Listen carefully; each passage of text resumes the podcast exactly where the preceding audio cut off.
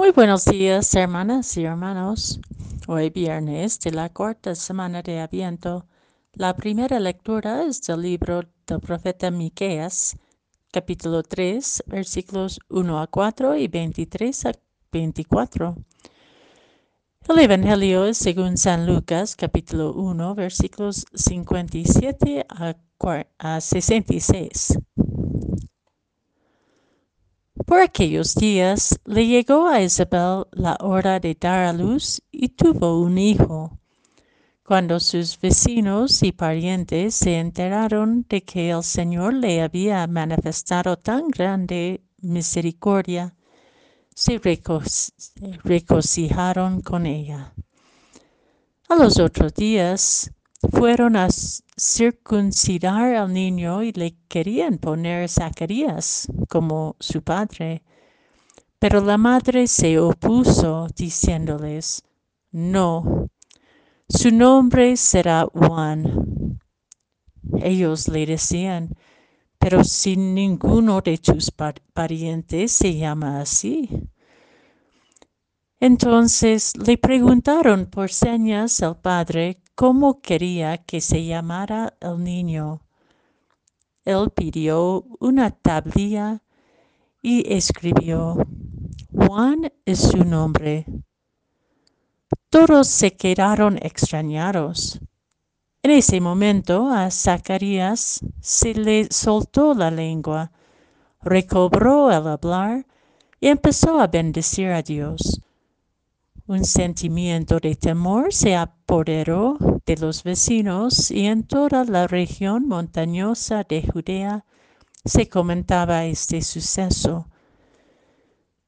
Cuantos se enteraban de ello se preguntaban impresionados, ¿qué va a hacer de este niño? Esto lo decía porque realmente la mano de Dios estaba con él.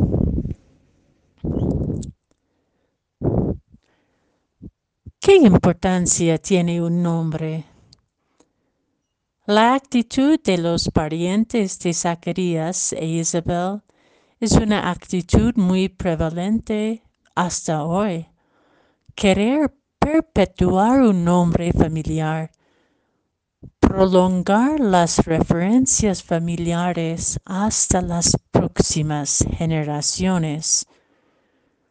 Y aún más, en esta situación, cuando Zacarías e Isabel no han podido tener hijos antes, y este bebito que nace en su ancianidad, ancianidad es su única oportunidad de mantener vivo el nombre de Zacarías en su linaje familiar. Sin embargo, se deja claro que este bebé no es suyo, sino un mensajero de Dios.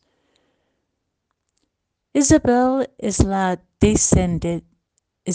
de la descendencia de Aarón, el portavoz, el portavoz de su hermano Moisés y hermano de la profetisa Miriam. Quizás vale más esta genealogía de perpetuar la audacia de creer en Dios liberador, de proclamar su cercanía para con su pueblo, de vivir a lo posible entre fragilidades y fracasos humanos, la fidelidad de la fe a esta alianza con Dios amor. Isabel toma la palabra de afirmar que su apuesta es colaborar con el sueño de Dios. Y Zacarías reconfirma esta audacia de optar por la novedad en vez de la vanidad. Desde allí, una voz resuena en alabanza. Tal vez la invitación para nosotros y nosotras sea precisamente acoger esta audacia de espíritu divino que surge del silencio para proclamar una nueva palabra, una nueva apuesta por la vida que Dios, no nosotros, perpetua y que nos encamina hacia la plenitud de su reino. Juan es su nombre. Juan, profeta y precursor de la palabra encarnada que nos anuncia la buena noticia. No se preocupa por su propio futuro, sino el de todos y todas. ¿Y cómo nos nombramos a nosotros mismos, a nuestros seres queridos en la fe?